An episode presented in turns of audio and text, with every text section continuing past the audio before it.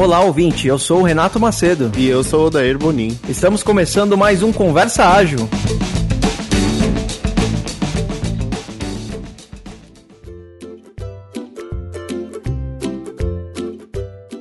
Qual é a vitamina mais engraçada? A vitamina KKKKKK. Meu Deus, essas piadas são muito ruins, cara. Vamos, vamos, vamos, vamos qualificar? Vamos, vamos. Tem os três aqui: Alexa, Siri e o Google. Ok, Google. Conte uma piada. Prontinho. Quem é o rei da horta? O rei polho. Ruim, hein? Alexa, conte uma piada. Qual o nome do inseto mascarado que defende os oprimidos? Bissorro. É, cara. Uma Bissorro. piada de época, né? Cara. É, cara. É, mu- muita gente não vai saber, não, não conhece o Zorro, não vai entender a piada. inteligente. É, Não, né? Cara, não levou em consideração a, a idade do- dos ouvintes. Quem que, foi, que contou essa piada aí pra gente agora, Day? Alexa. A Alex, pra mim ela já tá, já saiu perdendo nesse game aí, cara. Vamos ver se o Google é, melhora o índice aí. Bota aí. ok, vamos- Google. Conte uma piada. Mas é claro, qual queijo mais gosta de música? O Roquefort. Aí já, Tá já deu uma elevada, né? Já, já aumentou um É, pouco. não né? é boa, mas como a outra é péssima, então essa aí ainda. Então, mas essa vale quando você tiver, por exemplo, numa festa de família e tivesse queijo na mesa. É, E você for o tiozão da festa. Aí. aí você tá liberado. É, você tá liberado. Você quer pôr mais uma tecnologia à prova aí, mestre? Vamos Yoda? ver qual é melhor, hein? Aí depois você diz, hein? Tá bom, vamos ter o veredito já já. Siri, conte uma piada. Dois átomos de sódio, um átomo de níquel e outro átomo de sódio decidem formar uma fila para fazer revisão periódica. Quer saber como acaba a piada? Nananina não. Então, cara, essa aí acho que tem que Cara. estudar química, sei lá, pra entender. Total. Vale pegar a tabela periódica Nananina, pra tentar entender o que ela falou aí, ou a gente deixa passar essa, cara? Eu, eu lembro, cara, o Ni é o níquel, né? Ah, então tá certo, a sequência é essa. Mas, cara, eu voto, talvez é porque eu, eu, eu gosto mais, mas eu vou votar no Google aí, meu voto vai pra... pra eu não lembro o nome, Yoda, tem nome, cara, a menina do Google aí? Peraí, peraí. Ok, Google, qual é seu nome? Eu esqueci de me apresentar? Desculpe, sou a Google Assistente. Bom, agora a gente sabe o nome dela.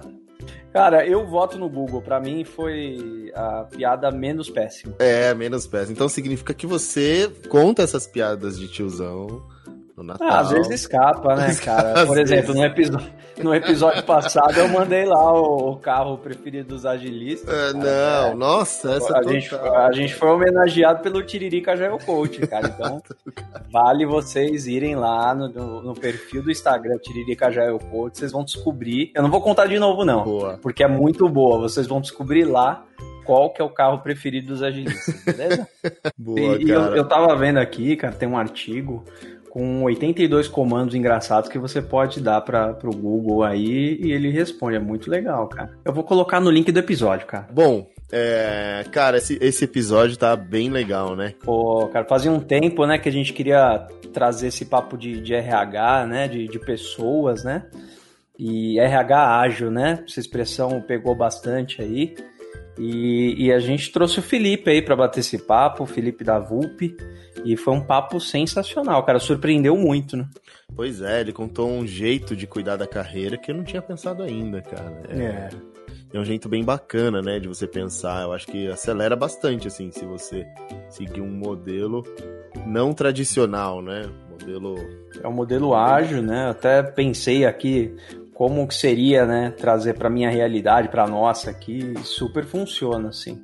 É, é um episódio imperdível, cara, tá sensacional mesmo. Legal, então bora pro episódio? Bora, bora pro episódio, mestre.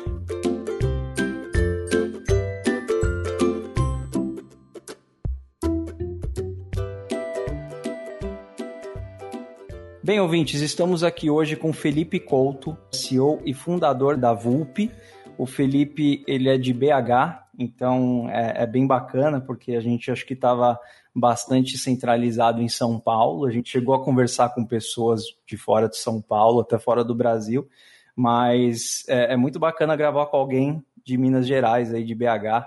A gente vai aos pouquinhos, é, incluindo um novo território aí no Conversa Ágil também. É, queria fazer um agradecimento, antes de te dar a palavra, Felipe, para Vanessa Costa, ela que deu essa sugestão através do LinkedIn. A gente entrou em contato com você tal, e deu super certo o assunto que a gente vai bater aqui. É uma coisa interessante é que o Felipe é bem novo, ele era desenvolvedor, então ele tem uma história bem bacana aí para compartilhar com a gente. E hoje o nosso assunto é agilidade no RH. Felipe, como que você se apresenta aí para a galera? Legal. Primeiro, é, muito obrigado, galera, pelo convite. É sempre legal, eu fico muito empolgado por estar compartilhando um pouquinho do que eu aprendi nessa jornada. É, a gente fala que startup um ano parece cinco, então a gente tem quatro anos de VUP e eu tenho 20 anos de empresa, apesar de ter 23 anos de idade apenas. É, você deve perceber, eu sou mineiro, meu sotaque é bem carregado, então o pessoal vai perceber de cara aí. É, como que eu me apresento para o pessoal? Então, eu sou um fã de tecnologia, eu sou viciado em estudar, pode parecer um pouco clichê, mas é, eu adoro estudar novos temas, entender o que, que o mercado lá fora está fazendo, o que, que grandes empresas estão fazendo, grandes players estão fazendo. O meu papel hoje na VUP é 100% estratégico, o meu foco é trazer contas grandes para dentro da casa. É, eu estou é, diretamente relacionado ao RH aqui dentro da empresa.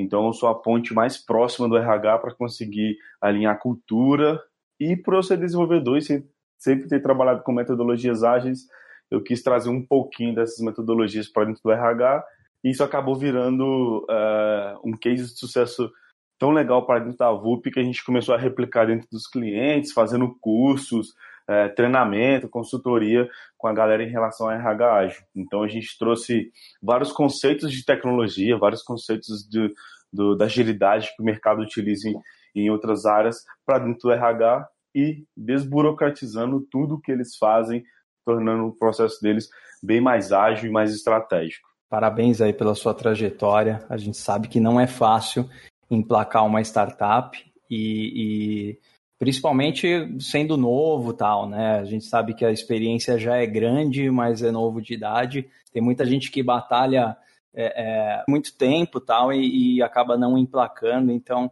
cara, é bem bacana que você já tenha essa história para contar. Né? E, bom, falando um pouquinho de RH ágil já, é, não é muito comum começar na. A, a, aliás, não é muito comum agilidade começar no RH, né? Normalmente começa na parte de tecnologia. A gente já falou um pouquinho sobre isso algumas vezes, né? Porque é a, é a ponta, é a parte que entrega, né? e, e, consequentemente, por algum motivo, as outras áreas precisam ser ágeis também. Cara, em que momento surgiu essa proposta de RH ágil? Qual que é a necessidade que você entendeu, é, por exemplo, na VUP de seguir esse caminho? Legal. Cara, é, eu acredito muito que o RH é o coração da empresa. A empresa precisa de pessoas e sem pessoas a empresa acaba não existindo. Você pode ter o produto mais escalável da face da Terra que vai ter alguém desenvolvendo, alguém liderando aquele produto. Então, uh, qual que veio, onde que veio esse conceito do RH, de onde que veio essa ideia de implementar? Eu queria acelerar sempre os processos internos de, seja de upgrade de pessoas, nivelamento das pessoas, treinamento, desenvolvimento, é, só que eu sempre via uma barreira muito grande da parte do RH, porque o, o, trabalho dele é muito burocrático, muito manual, etc. E acaba não tendo tanto processo ajeitadinho assim. Então, o que acontecia era o seguinte: o RH acaba, acabava executando muita coisa, mas ao longo do tempo a gente via que não executava nada. Eu pensei, pô, esse é o mesmo problema que desenvolvedores de software têm de queimar, queimar, queimar, queimar, queimar, queimar task e no final ver que construiu algo que não é nada produtivo e entregável. Então eu falei, legal, vamos primeiro é, colocar um Kanban aqui dentro da VUP para a gente ser um pouco mais estratégico, entender onde a gente está, onde a gente quer chegar, é, entender quais são os objetivos daquela daquele ciclo para no final a gente medir. Então o primeiro passo foi colocar um Kanban e a gente já viu que já melhorou bastante os nossos processos internamente aqui. A gente conseguiu é, entregar mais tarefas e com uma qualidade maior. Pegando um gancho aí do que você está comentando, vamos lá. É muito legal a ideia de é, começar a colocar práticas ágeis, né? É, eu não conheço nada dessa parte de RH, cara. Seria legal você der um exemplo para só eu conseguir materializar como que é a burocracia dentro do RH, assim, o que que o que, que seria essa burocracia, assim, só para a parte de recrutamento e seleção, por natureza, ela acaba nascendo de uma forma mais ágil. Então, você já é bem processual. Você tem a parte de entender a vaga que você precisa abrir com o gestor, abrir essa vaga, divulgar, depois você acaba fazendo as entrevistas, conectando com o gestor e contratando. Então essa parte ela acaba sendo burocrática, mas ela é bem processual e é simples de executar. Agora imagina como que você vai executar um plano de carreira para um profissional é, como que você vai medir se aquele profissional está indo bem ou está indo mal. Então a gente começou a entender que o desenvolvimento e treinamento desses profissionais precisam ser um pouco mais ágeis, porque todo mundo quer crescer rápido.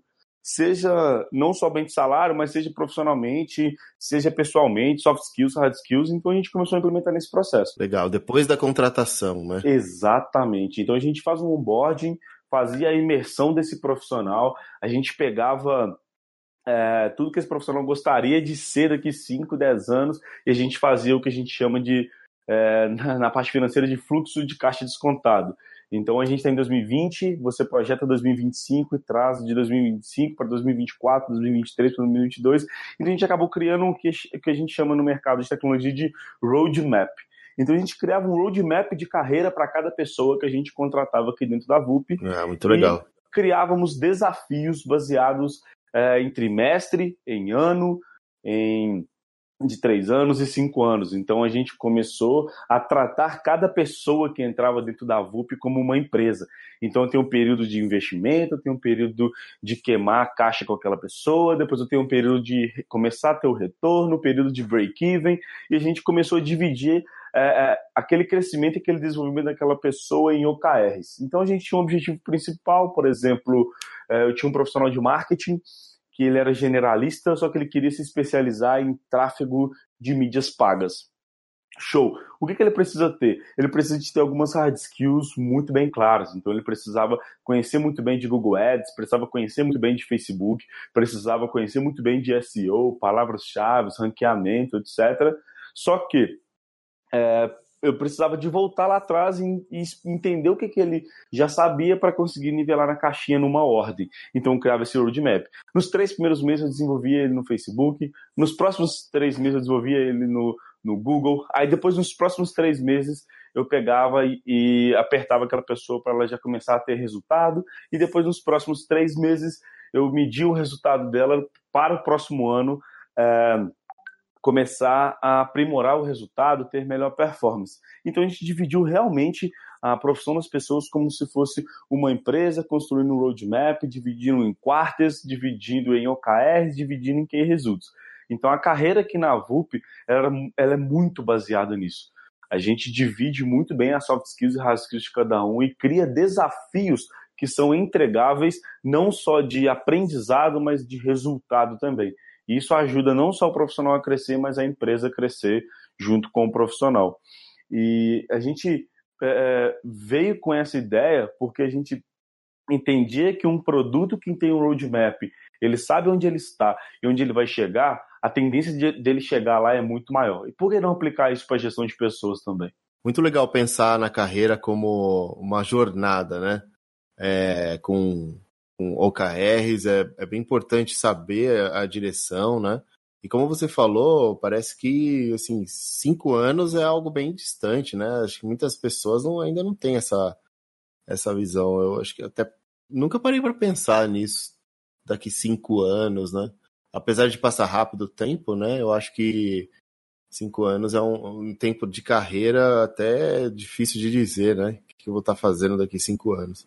Mas isso força, né, a pessoa a pensar e também, mesmo que não seja cinco anos, um ano, dois anos, é, é acho que é, é, já é suficiente, né, para ter essa questão de, de visão de carreira, né, de futuro.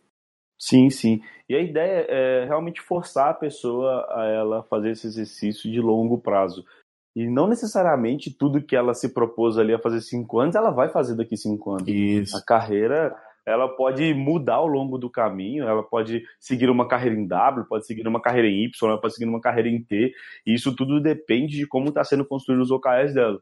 Então, a ideia do OKR ser trimestral é muito isso. Talvez em três meses aquela pessoa está de saco cheio de trabalhar com Google Ads e Facebook e ela viu que ela não quer aquilo para a vida dela. Pô, nada impede dela mudar o rumo da, da história dela profissional e já começar a seguir para outra área.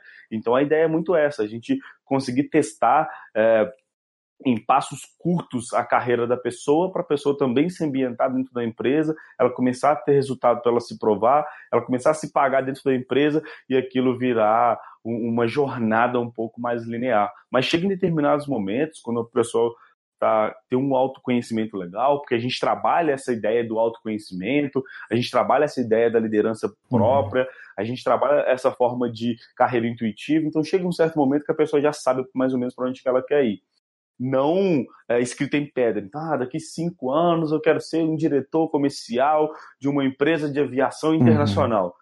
Não é isso porque é muito específico, mas ela já tem um norte que daqui cinco anos ela quer estar liderando um time, daqui cinco anos ela quer ser é, mais reconhecida da parte técnica do que gerencial, ou daqui cinco anos ela quer ser reconhecida da parte gerencial. Então, o, o norte dela já faz, já muda muito as soft skills, as hard skills que a gente vai trabalhar agora. Então, a gente fala muito aqui que a gente tem oito hard skills para cada pessoa para trabalhar e seis soft skills para cada pessoa para trabalhar durante o ano.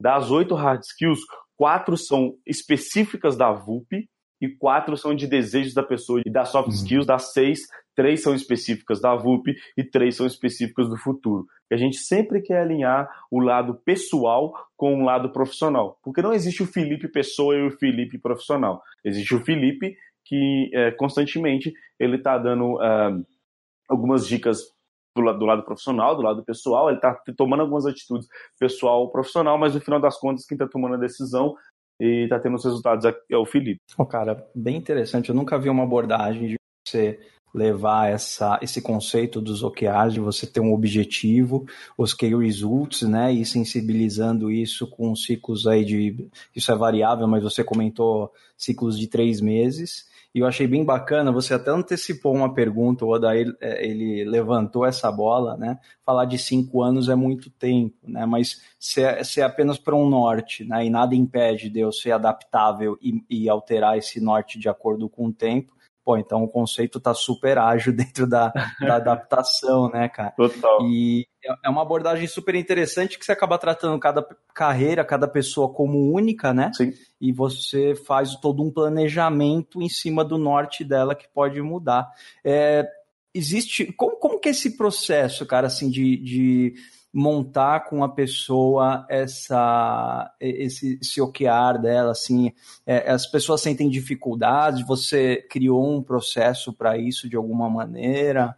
Como que funciona isso? A criação de OKRs, ela me é familiar, mas eu fico me perguntando quando é uma carreira, assim, como que seria esse processo?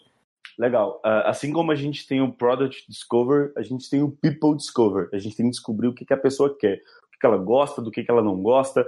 Então a gente tem aquele papo sincero. Então é muito importante é, o gestor técnico dela participar e o RH participar, porque um vai dar muito mais uma visão técnica, o outro vai dar muito mais uma visão pessoal.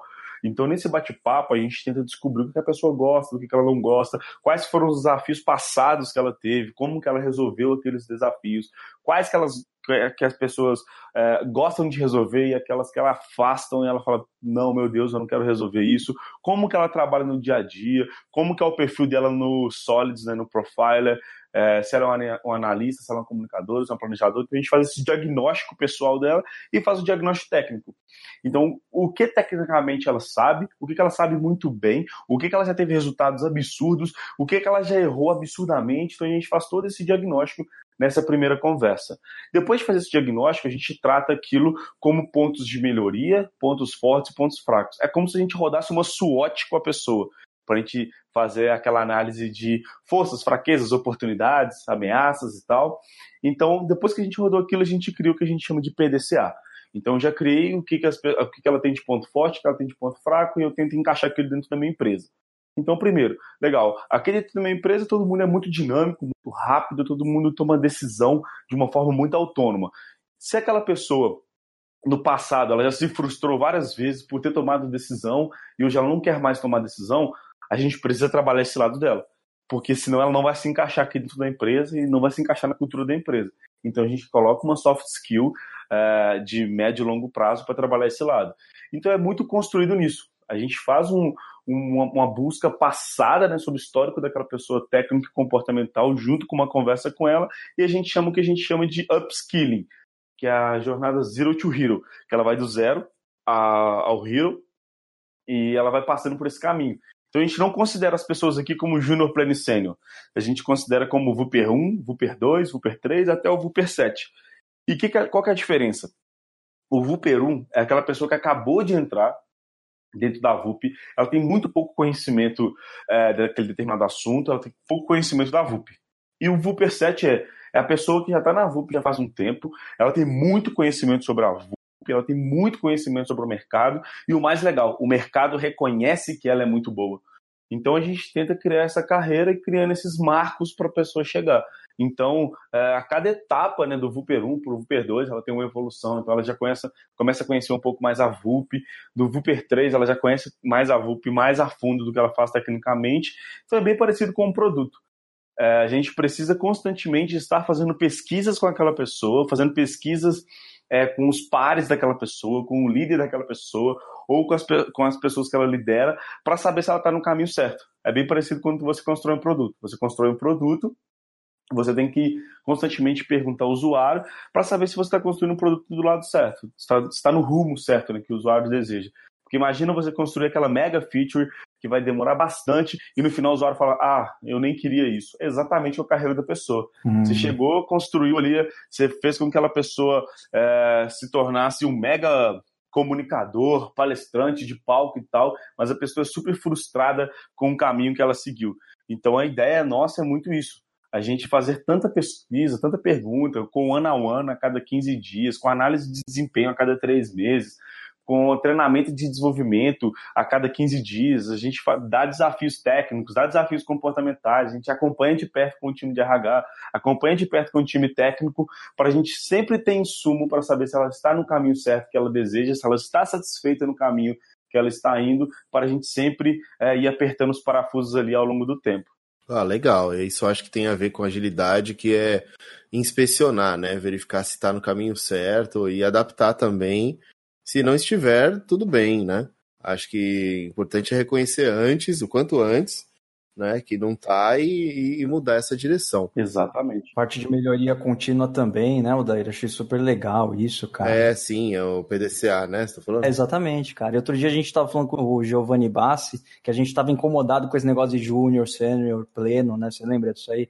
E, e, aí o Felipe já trouxe uma abordagem um pouco diferente. Achei bem interessante, cara. É, muito legal. É, cara, porque assim qual é a ideia do Vooper 1 e do Vooper 7, do Vooper 2, Vooper 3, Vooper 4? Cara, é o tanto que ele conhece de Voop. Qual é a ideia do Júnior Planiceno? É a nomenclatura para o mercado para setar salário.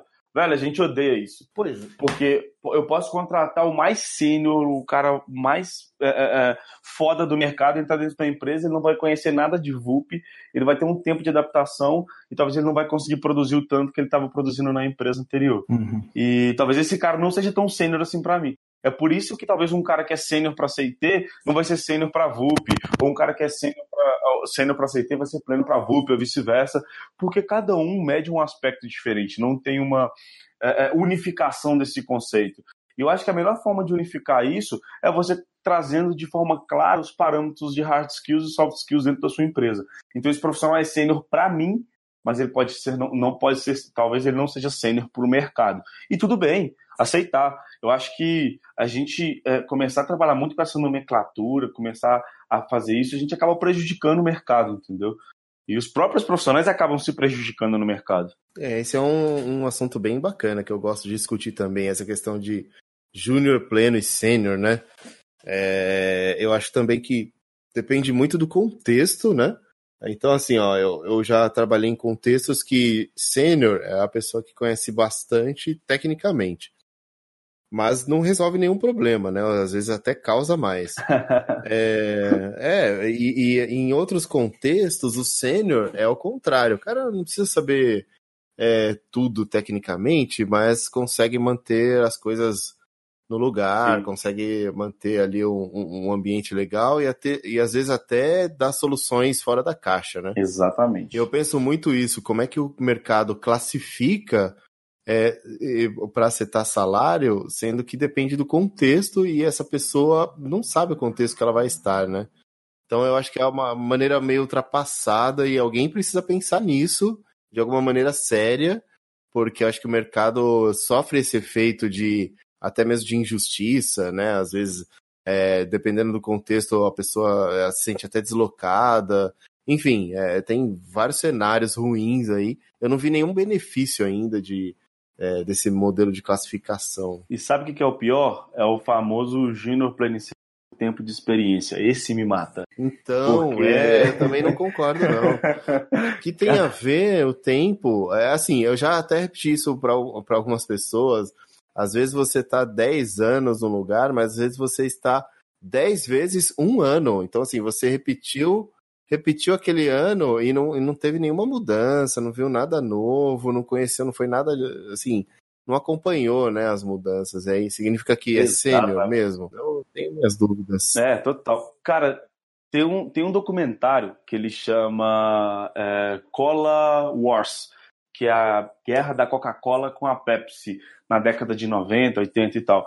E ele fala um negócio muito legal. Coincidência, eu, eu assisti esse final de semana esse, esse documentário, cara. Sério mesmo, muito legal mesmo. Cara, muito legal. E ele fala um negócio legal, ele traz uma essência muito legal que é o seguinte: a empresa que dominou o Customer Centric, que é guiar toda a sua, sua produção de conteúdo, etc., de a, a forma de comunicar com o cliente, ou até seu próprio produto centralizado no cliente, né? O cliente guiando o futuro da empresa são as empresas que deram certo. E por que, que a gente não faz o developer centric? As empresas começarem a se guiar e entender que o profissional de tecnologia é um profissional diferente, tem as suas peculiaridades. Por que, que as empresas não começam a se guiar por isso? Deixar o profissional de tecnologia é, guiar talvez um processo seletivo, deixar, deixar o profissional de tecnologia talvez guiar um, um plano de cargos e salários e tal. Porque o que acontece hoje no mercado é uma. Eu considero uma coisa muito ruim, que é o profissional hoje ele ganha 5 mil reais de uma empresa, aí como existem 5, 6 vagas abertas para cada profissional. Aí ele fica seis meses na empresa para ganhar 5 e receber uma proposta de 6, vai ganhar 6, fica mais 6, depois ganha 7. E no final das contas é aquele profissional superestimado com um salário extremamente alto, só que não resolve o problema da sua empresa.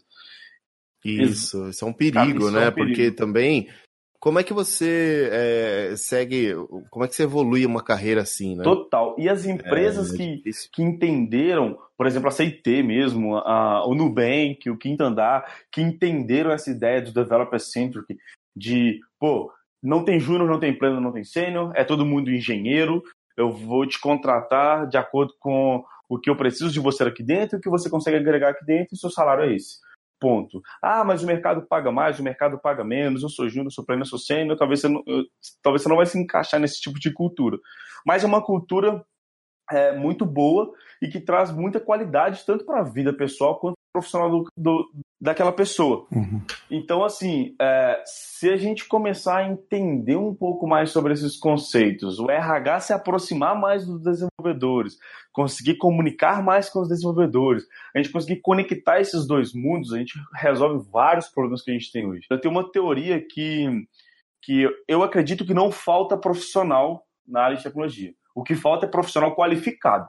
Falta profissional muito bom, profissional extremamente qualificado para resolver problemas extremamente complexos Isso. complexos. Agora, profissional júnior, profissional para resolver pepino pequeno, velho, tem um monte no mercado aí. Só que essa galera tá inflacionada. É. Aí o pessoal já começa. É porque o profissional que entrou hoje no mercado, ele se considera pleno, a empresa fala que falta júnior, mas tem um monte de pleno que não é pleno, ganhando salário de sênior. Então o salário é uma. O, o, o mercado é uma bagunça, e enquanto o RH não parar, não sentar, não respirar, não conversar com o desenvolvedor e não colocar o desenvolvedor como centro dessa operação dele, velho, as coisas não vão funcionar. E tem um probleminha a mais, né? Algumas consultorias ainda, cara, é, superestimam até pelo valor, né? É. Então manda um júnior com preço de sênior, por exemplo, para empresas que têm essa modalidade, né, de contratação de bar e shopping e tal. E E, e, isso também bagunça bastante, né? Porque muita empresa acha que está contratando um, um, um, tipo de profissional que resolve teoricamente os problemas, vem outro tipo, né? Então, enfim. Total. Até hoje eu não vi, assim, acho que eu não, não lembro de ter passado em nenhum time que não teve alguma discussão desse tipo, sabe? Uhum. Ah, é, sei lá, fulano não é sênior, mas se coloca como sênior. É, enfim, é, enfim, é, é uma discussão que eu acho que não tem muito fim, né?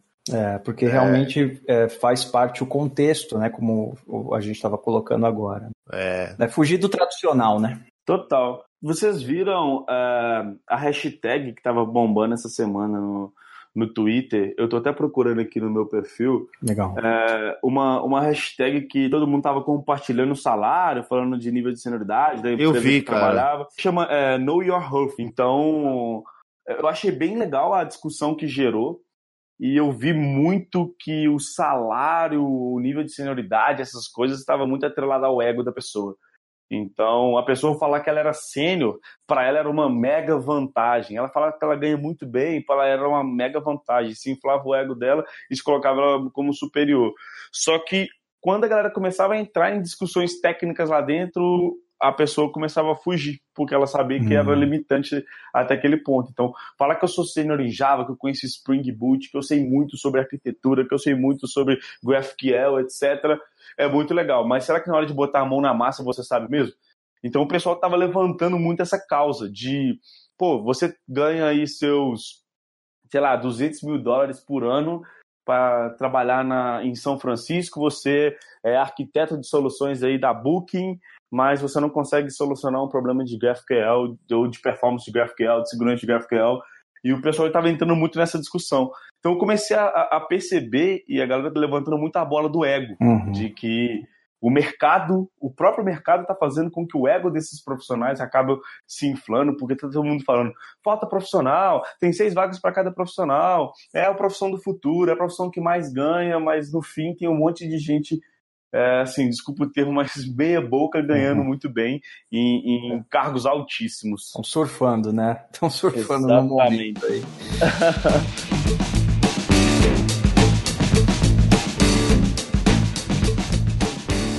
Cara, é, eu acho bem bacana, porque a gente está falando aqui há algum tempo de RH ágil, né? E a gente está falando de conceito, né? A gente não necessariamente está falando de uma ferramenta, de um framework e tal. E, e quando a gente fala de RH, a gente pensa muito em contratação mesmo, ou seja, no fluxo de contratação. Já tive experiência de é, é entender por que, que uma empresa demorava 40 dias para contratar alguém, por exemplo, e a gente desenha o fluxo na parede e acha que tem, poxa, três validações do mesmo gestor, tem 15 etapas de entrevista que não precisaria. E fala, pô, legal, a gente ajusta o fluxo aqui e já reduz o tempo, né? É, esse é o, quando a gente fala em RH ágil, acho que é uma das coisas mais fáceis de pensar, né? Eu melhoro o meu fluxo de contratação contrato mais rápido, que é um, tem, é, é, um tipo de, de time to market, né, cara? Porque como é esse mercado concorrido, se eu não ser rápido é, para contratar os talentos, eu, eu fico defasado, essa pessoa acaba indo para outros lugares. E, e você falou bastante da abordagem de condução de carreira, né? E, e, uma oportunidade que eu acho que os RHs têm também é, é no momento da contratação, né? Porque muitas empresas se, é, é, se questionam, poxa vida, o mindset aqui da galera não é legal, né? Ou as pessoas não têm agilidade na veia tal, mas o RH que está deixando uma galera sem o mindset mínimo, que acho que tem muito a ver com soft skills que você comentou, né? É, é, de agilidade e, e, é uma baita, é uma baita forma de você formar uma equipe com pensamento ágil ou não, né? Dependendo de quem você coloca para dentro para fazer esse trabalho que você comentou aí. Exatamente, cara. E falando em ferramentas, principalmente para gestão de, de carreira, a gente usa uma aqui na VUP que a gente é apaixonado e indica para todo mundo. É a Qt Rocks. Cara, Kit Rocks, você consegue fazer exatamente isso que eu estou falando de dividir em OKR, criar planos futuros, etc. Atrelar os resultados da pessoa, as metas é, da empresa, as metas do time, as metas delas mesmo e tal. E, cara, é sensacional. É, e quando o RH começa a adaptar e entender que a, a, ele pode usar a tecnologia a favor dele, fugir daquelas planilhas Excel, fazer processo no Gmail, é, etc., eu acho que, que é o, o primeiro passo para o RH já começar a se tornar ágil. Cara, tem inúmeras ferramentas no mercado, tem muita ferramenta de graça, tem a, o Trello, que é de graça para você gerenciar seu workflow de contratação, tem é, várias ferramentas que, dá, que dão trial de graça, tipo a Hire.com lá de fora, tem a Recruiter Box lá de fora. Tem outras ferramentas aí um pouco mais avançadas e mais caras, mas que conseguem fazer um, um, um, processo bem completo da área de tecnologia, que é o Hacker Rank. Então, de uma forma bem simples, você consegue fazer um processo do, da área de tecnologia com poucas etapas e tal. Então, eu acho que o RH, o primeiro passo é ele entender que sozinho ele vai conseguir chegar, mas com a ajuda da tecnologia ele vai chegar muito mais rápido, vai chegar muito mais longe. Bom, deixa eu colocar um ponto legal aqui que eu acho que deve acontecer com todo mundo, que é quando as coisas não estão indo bem, né? Quando a, a performance, a gente tem um sentimento às vezes que a gente não está é, conseguindo, né? É, chegar na, por exemplo, aí na KR, né? O, o, o quando que a gente tem que fazer alguma coisa, né? Algum reverter algum cenário e tudo mais. Como que a gente identifica isso aí? Como que vocês identificariam isso na carreira aí? A ferramenta aponta isso? Uh, como que evidencia esse, esse momento não tão bom assim da carreira? Legal. O primeiro é a gestão à vista. Tem que ser totalmente transparente com os objetivos e os KRs das pessoas. Eles têm que saber exatamente onde eles estão, onde eles vão chegar, se vão chegar. É, conversas de proximidade então você tem que estar muito próximo da pessoa. Talvez a pessoa está passando por um momento super ruim. É, talvez ela queira fazer uma transição, ela não enxerga futuro naquilo que ela esteja fazendo, etc. É, então, assim, são uma série de. É, uma, é, um contexto geral que a gente tem que avaliar. É o contexto pessoal, o contexto profissional, é o contexto fora a empresa, né? Que é muito da, daquela vida íntima da pessoa, etc. E também se o, o rumo que a gente setou para aquela pessoa é o rumo certo para ela. Uh, a gente gosta muito de julgar uh, nesse sentido. Então, a primeira pergunta que a gente faz é: é opa, essa pessoa não está indo bem, o líder, a gente está conversando com o líder, a gente está tomando uma decisão se essa pessoa fica ou não. A primeira pergunta é: essa pessoa tem lugar na empresa? Uhum. Se a resposta for não, você nem precisa continuar o restante do processo seletivo, talvez está na hora de começar o processo de desligamento da pessoa. E esse ter lugar tem mais relação com a cultura, Felipe, na sua visão? Sim, total, cara. Tem muita relação com a cultura e tem muita relação a você enxergar ela em outro time. Então, se você não conseguir enxergar a cultura dela uhum. é, dentro da empresa e não enxergar ela em outro time, cara, é porque realmente não tem e começa o processo de desligamento. Lembrando que o processo não pode ser de uma vez. O processo tem que ser totalmente transparente, tem que ser bem comunicado, uhum. etc. Tem que ter um tempo para trabalhar aquilo ali, porque ninguém gosta de ser pego de surpresa. É, isso que eu ia falar, nunca é no susto, né, cara? A pessoa que vai ser desligada, ela já sabe que tá para acontecer esse rompimento aí no caso. Total. Então, mas no geral, no, assim, já sabe, é, mas isso não é, não é um processo ruim ainda, assim? É, na maioria das empresas, sei lá. Pô, cara, quantas vezes o, a pessoa, o desenvolvedor chega na segunda tentar logar e não consegue logar na rede? Então, to, sabe, assim, eu tenho uma curiosidade até meio, parece meio mórbida, assim, toda vez que alguém fala que foi demitido ou que o amigo foi demitido, eu faço uma pergunta que é, o que te falaram na hora, né? e às vezes as pessoas contam detalhes, assim, e as coisas são meio frias, assim, é meio que um aperto de mão, assim, falou aí, valeu. É tipo um valeu, né? Acabou. É, cara. A pessoa sai revoltada, né? Total, velho. Isso é perfil de empresa e RH preparado para lidar com pessoas. E quando, e quando uhum. a resposta é, de cultura ou de se encaixar dentro da empresa é sim, aí é mil maravilhas. Legal, vamos entender a performance da pessoa. Por que, que ela não performou? Pá, faz a comparação, entende o lado pessoal, começa a relacionar os one-on-ones, porque todos os one-on-ones são anotados, tem que documentar tudo. Uhum. Ah, tal dia a pessoa falou que teve um problema assim, tal dia ela não conseguiu resolver outro problema, então começa a correlacionar, legal. Aí o que a gente faz é bem parecido com, com é, o que os times de futebol americano fazem no início de temporada. A gente pega, chama todas as lideranças das outras áreas e fala, galera, fulano de tal o Beltrano é, está em momento de, de, desligamento, a gente enxerga o futuro dessa pessoa dentro da empresa, por ela ter uma cultura e a gente enxergar que ela pode permear entre alguns times, qual time enxerga que essa pessoa faz sentido para o seu time. Uhum. O líder que fala assim, opa, essa pessoa faz sentido, a gente faz um processo seletivo com a pessoa. Fala, Beltrano, é, a gente vai deslocar você de área, faz um processo seletivo com fulano. Se ele passar, se ela passar, ela continua dentro da empresa, só que em outra área. Se ela não passar, aí a gente começa o processo de desligamento, que demora em torno de 15, 20 dias, para amadurecer a ideia na pessoa, dar os feedbacks corretos e nunca sendo susto, ajudar a pessoa com outplacement, porque eu acho que é muito importante e tal. Então, a gente sempre uhum. tenta ser o mais humano possível. Só que, quando a gente não enxerga nem a cultura e a pessoa também não quer, aí não tem como. É. Porque a gente não consegue fazer milagre, né? É, o fit cultural é uma coisa muito importante, né? A pessoa ela não vai se sentir pertencendo àque, àquela sociedade, né? Que uma cultura é uma sociedade, né? São comportamentos ali, e aí não tem muito o que fazer, né? E uma coisa que eu achei super legal, cara, assim, eu penso muito nessa parte de, de pessoas, conexão de pessoas, tem uma preocupação gigante com isso e muita empresa acaba tomando a decisão só por uma parte técnica às vezes, né? Não performou, então tchau, né? Eu achei bem interessante que eh, todos os requisitos aí são levados em consideração, né? Momento da vida pessoal, será que está acontecendo alguma coisa? Às vezes a pessoa só está num momento ruim né, e precisa de um tempo ali para se resolver, por exemplo, é um baita de um profissional, né? Então, às vezes, reter um talento aí por causa de um de, de entender direitinho a motivação, cara, é, é muito bacana, né? Até porque desligar e recontratar também é, é, é um custo muito alto. Não saindo dessa vertente de pessoa, indo para até para valores também não compensa esse movimento, né, cara? Não, não compensa mesmo.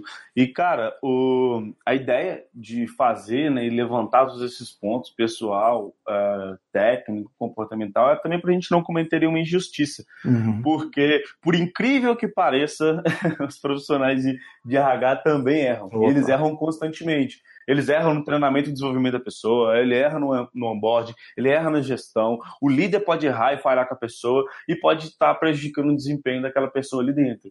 Então a gente não pode só crucificar a pessoa porque ela não bateu meta, ah, não bateu meta, tá fora, porque no final das contas pode ter sido um erro do RH, pode ter sido um erro da empresa, pode ter sido um erro do líder que prejudicou diretamente aquela pessoa.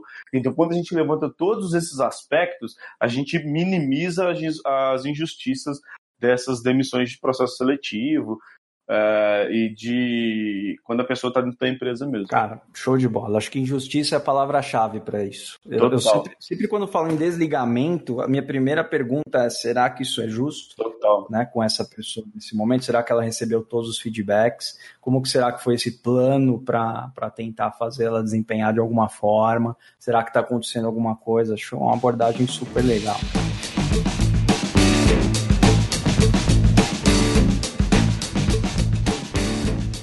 Meu, que abordagem diferente, viu? Você me surpreendeu me trazendo essa, essa pegada de produto para pessoa, só que pelo que você está comentando, não é uma, uma abordagem fria, né? É só uma correlação até de abordagem, mas assim, é, fazendo a conexão correta com as pessoas, sendo extremamente, é um, é um processo extremamente humanizado, né? Sim, e, e, as, e as pessoas têm que entender, e as empresas também, que elas estão abrindo mão de um resultado imediato para um resultado a médio e longo prazo. Uhum. Então, se você tem pessoas extremamente engajadas e com a performance altíssima a longo prazo, a empresa vai ganhar muito.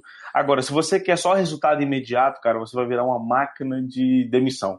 É, só focar em resultado, ah, não bateu meta, sai fora, não bateu meta, tá fora, não bateu meta, tá fora. Então as empresas acabam, principalmente no Brasil, elas acabam tendo esse pensamento muito imediatista. É raro você ver alguém no Brasil que pensa daqui 5, 10, 15 anos, ou empresas que pensam daqui 5, 10, 15 anos. É, é raro mesmo. É, eu estava vendo uma reportagem esses dias, o Jorge Paulo Leman, é, ele tem 80 anos, cara. E ele tem um planejamento para a vida dele nos próximos 20. Pô, eu tenho 80 anos, eu não queria nem planejar meus próximos 5, porque eu nem sei é. se eu vou estar tá vivo, velho. É super interessante isso, né, cara? Então você já vê o mindset do cara de que o tempo inteiro ele tá pensando lá na frente. Então ele já está pensando em todos os movimentos que ele vai dar lá na frente, porque ele já está pensando que é, quando ele falecer, ele tem que arrumar alguém para cuidar das empresas dele, da 3G Capital, da Ambev, que isso não tem que deixar para a família, tem que deixar o legado dele, etc. Uhum. Então o cara já está criando toda essa estrutura para passar para frente o que, que ele já construiu.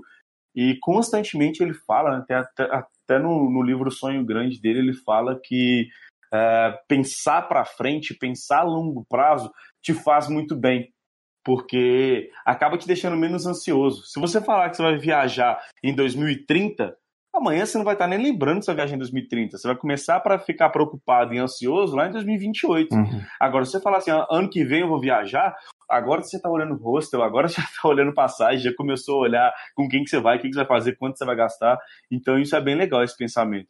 E quando as empresas começam a lidar com pessoas a médio e longo prazo, querer desenvolver elas, querer treinar elas, por mais que as pessoas saiam no meio do caminho, você perca pessoas extremamente capacitadas, eu acho que todo mundo tende a ganhar. A pessoa, o RH, a empresa, o mercado e por aí vai. Ah, muito legal.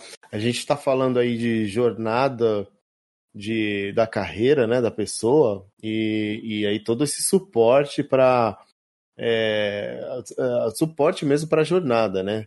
Tudo bem se você é, errou em relação aos seus skills, né? Não é exatamente isso que você procura e tudo bem, vamos redirecionar isso aí, é muito legal.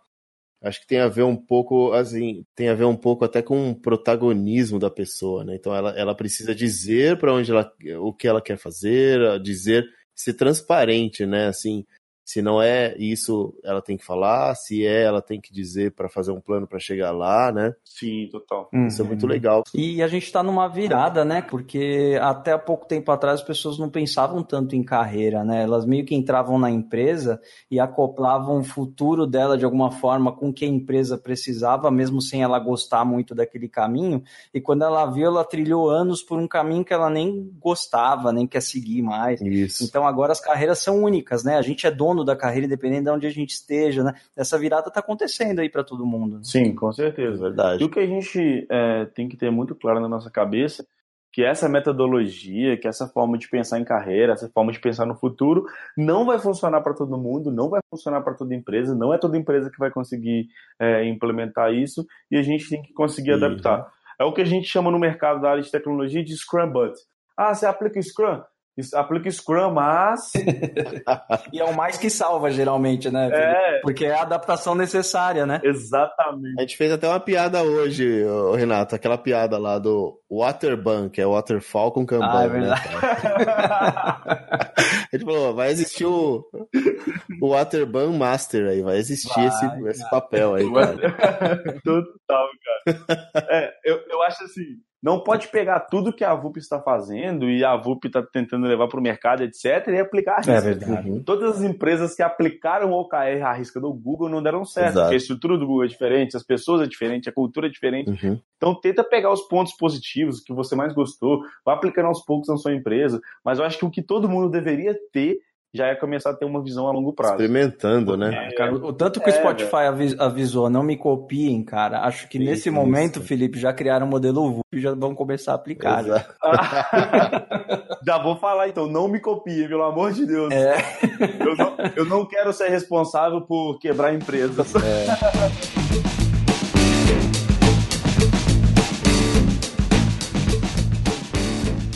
questão do RH, né, cara? Quando que a gente vai parar de usar esse R aí? Exatamente. Aqui na VUP a gente usa gente gestão, Legal. só que quando todo mundo que a gente vai falar, a gente acaba falando RH, que é um termo mais fácil. Se eu começar a falar GG, GG, GG, é, é, mais difícil, né? GG é verdade, vai ficar... Ninguém vai entender. Por exemplo, aqui é a nossa área de Customer Success, é, que é a área de atendimento, né, sucesso do cliente, não chama Customer Success, chama Human Experience. Porque no final das contas a gente está gerando experiência para o humano. Uhum. Ah, eu vendo para a empresa, mas quem utiliza meu serviço na minha plataforma de contratação de desenvolvedores é o RH. Então eu estou gerando experiência para o humano, é o RH. Eu estou gerando experiência para o desenvolvedor que é contratado via minha plataforma. Então, no final das contas, as experiências são é, é, humanizadas. Boa. E a gente tenta levar esse conceito do humano para todo lado. Eu acho que isso se deve uhum. muito à VUP de ter. Hoje a gente tem é, quase 30 pessoas gente está 28, 29, está com seis vagas abertas aí, deve passar de 30 agora. É, e, tipo, 70% do nosso quadro de funcionários são mulheres, e dessas mulheres, desses 70% mulheres, 40% são psicólogos. Então a gente fala de humano o tempo inteiro. Uhum. Então isso é muito legal, cara. Quando a gente fala agilidade é, para um time de desenvolvedores, para quem está na área de TI, todo mundo remete a, ao manifesto ágil e aí também Scrum, e aí vem em seguida Kanban. Se alguém, tem muita gente que fala de é, Safe e tudo mais. É, cara, como é que é isso pro pessoal que trabalha é, no RH? Né? Como é que foi assim as, as pessoas conhecerem o Kanban, né? Assim, essas ferramentas e métodos, o pessoal, porque está chegando agora, né, para algumas, para algumas áreas, né? Eu, eu, fiquei pensando isso como que foi a primeira vez, né, o pessoal que é de outra área, a gente falar de inspeção, adaptação, PDCA, é, sabe, o pessoal fala, ah, tem mais um louco aqui falando disso. Olha o desenvolvedor aí vindo com esses negócios. o que, que, tem a ver, né? O que, que, tem a ver? Como é que foi o pessoal conhecer? Cara, foi engraçado porque a, as primeiras vezes que eu, que eu tentei implementar, é, todo mundo olhou para mim com uma cara de susto, uma cara tipo assim, como assim a gente vai aplicar coisa de desenvolvimento no é, aqui na nossa área de RH? uhum. na área de tech recruiting. Então eu falei, galera, não é coisa de desenvolvimento, é uma metodologia ágil de gestão, independente do que a gente for gerenciar. E aqui a gente não está gerenciando pessoas, a gente está gerando, gerando e gerenciando contratações, então a gente pode fazer isso. Então eu comecei a entender que eu precisava adaptar essas, essas linguagens. Então, feedback para mim chama one-on-one.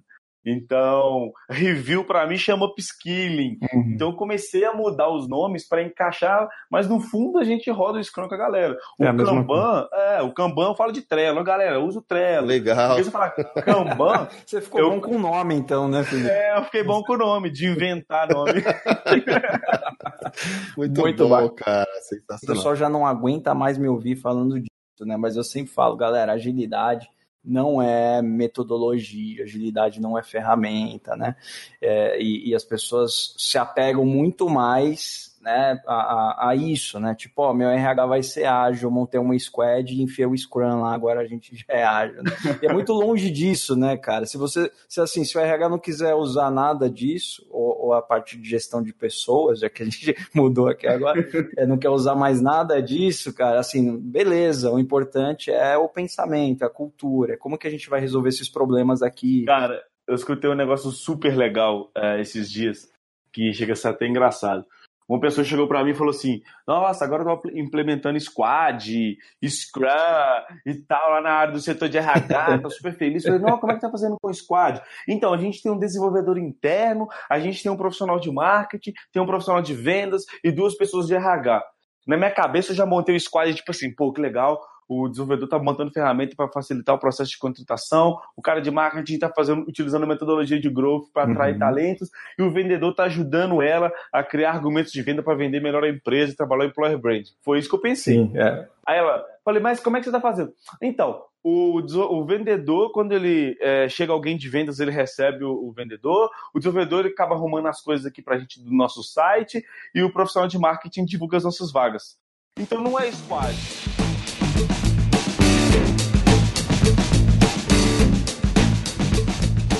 E a gente no final sempre deixa um espaço que a gente chama de jabá. Pode comentar o que você quiser aqui no espaço, é, indicar coisas que você acha legal. A gente já anotou alguns aqui, que é o Culture Rocks, o Cola Wars, que, meu, deu uma vontade imensa de dar uns spoilers aqui. E de beber Coca-Cola.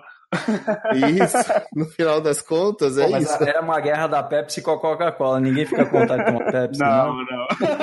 Não, cara. Mas, ó, sabe um negócio que aconteceu? No dia seguinte, minha esposa queria tomar Coca-Cola de qualquer jeito, Olha isso, cara. cara. E o negócio eu funcionou. Eu comprei dois litros de Coca-Cola imediatamente depois que eu vi o episódio.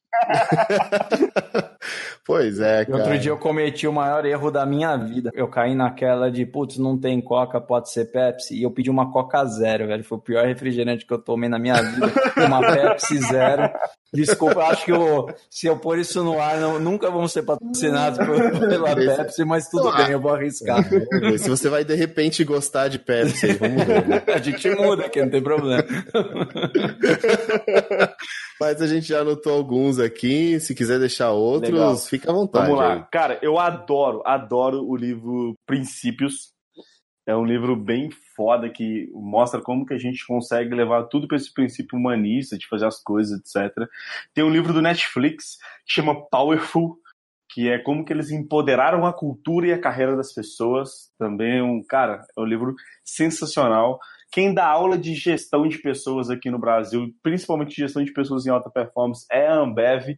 Vale a pena ler o livro Sonho Grande. Apesar de contar um pouco da história da Ambev, sobre a aquisição da, da Budweiser, etc., mas ele deixa em vários trechos do livro muito claro e evidente é, como que o, o Jorge Paulo Lema pensa sobre gestão de pessoas, de liderança, etc. É, cara, eu adoro os livros do Napoleão Hill, principalmente o Mais Esperto que o Diabo. Ele faz uma sátira bem legal é, e, e, explica algumas leis do sucesso. E se você pensar em todas as leis do sucesso, estão atreladas a dinamismo, disciplina e pessoas. Então é muito do que a gente falou hoje de agilidade. Uh, de ferramenta, Culture Rocks está todos os dias na minha abinha no Google Chrome aberta, então eu amo. 12 minutos é onde eu mais consumo conteúdo. Cara, eu tô o tempo inteiro ou escutando podcast, um microbook, eu sou viciado em estudar, leitura, áudio, etc. Uh, ah, cara, sei lá, acho que se eu fosse fazer o jabá aqui, ia ser um podcast só de jabá, porque tem tanta coisa que eu gosto e indico. Boa, cara. Não, muito legal. Suas indicações são muito boas, cara. O pessoal acho que vai curtir muito. Eu também. Vou pegar algumas aí para ver. E, cara, no final aqui, quero te agradecer mesmo pelo papo. Muito bom você ter contado aí sua trajetória, a trajetória também da VUP. Fica aí meu agradecimento também. Lembrando que a gente vai colocar suas indicações, a gente vai colocar o link da VUP né? E, e é isso, cara. Você falou que tem algumas vagas abertas também, se você quiser compartilhar aqui com a gente. Legal. A gente tem bastante ouvinte aí que pode se interessar também. Show. Vaga de dev, a gente tem mais de 500. Então, entra na nossa Caramba. plataforma lá, tem vaga de dev, assim, de todos os tipos. É, uhum. Tem vaga de dev para fora do Brasil, algumas empresas americanas que a gente atende. Tem vaga em São Paulo, BH, no Nordeste. É, a gente tem um curso de RH. É, eu gravei um curso de RH junto com a minha equipe, eu chamei umas pessoas bem legais do, do mercado para fazer um benchmark, uns estudos de caso, é bem legal. E a gente fala muito sobre esses processos ágeis de RH. Então, entrando no nosso site lá, já tem acesso para vocês verem o nosso curso de RH. Tem vaga interna na VUP para a área de growth, tem vaga para a área de RH, tem vaga para a área de vendas, tem vaga para a área de produto. A gente está crescendo num ritmo absurdo. E eu só esqueci de indicar o que eu mais amo nessa vida, que é a VUP, né? então... Por isso que eu até te lembrei, cara. Quem precisar de contratar desenvolvedores de software, acessa lá vup.com.br. A gente tem dois modelos, que é o de plataforma, onde você chega, é, acessa nosso banco de dados, já tem um perfil bem analisado, baseado no GitHub, Stack Overflow, LinkedIn. A gente tem um chatbot que vai te ajudar a fazer as entrevistas técnicas, comportamentais e culturais. Então é um processo bem rápido, dinâmico. E desenvolvedor que está precisando de vaga, entra lá também, tem bastante vaga. Conversa com a Mega, nossa chatbot, que depois que ela bate um papo com você, ela já te direciona para a vaga mais é, aderente ao seu perfil. A cada duas indicações que a gente faz para as empresas de desenvolvedores, um é contratado. E para a dev, a cada cinco vagas que a gente te indica, você vai ser contratado para uma. Então, assim, você pode ter certeza que ainda esse ano ou você vai contratar bastante dev com a gente, ou você vai ser contratado pela empresa dos sonhos. Que a gente leva muito esse lado. A gente não contrata desenvolvedor somente por salário. Se você tiver só a fim de ganhar dinheiro, você vai tomar pau no processo seletivo da VUP, então a gente quer alinhar o seu propósito com o propósito da empresa, para a ideia é que você seja muito mais feliz a médio e longo prazo. Bom, então é isso aí, Felipe. Obrigado, boa noite aí, até a próxima. Boa noite, galera, até a próxima. Muito obrigado mesmo. Qualquer coisa é só me chamar. Até, cara, valeu. Um abraço, tchau.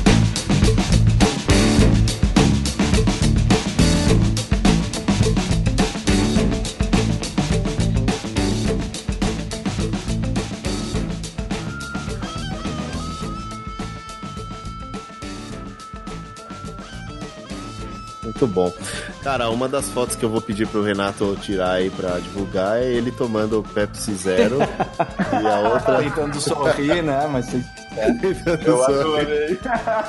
Vamos ver como é que vai sair, aí a galera vai ficar curiosa aí. Boa, cara. Eu, vou... eu adorei. Cara. Tá bom.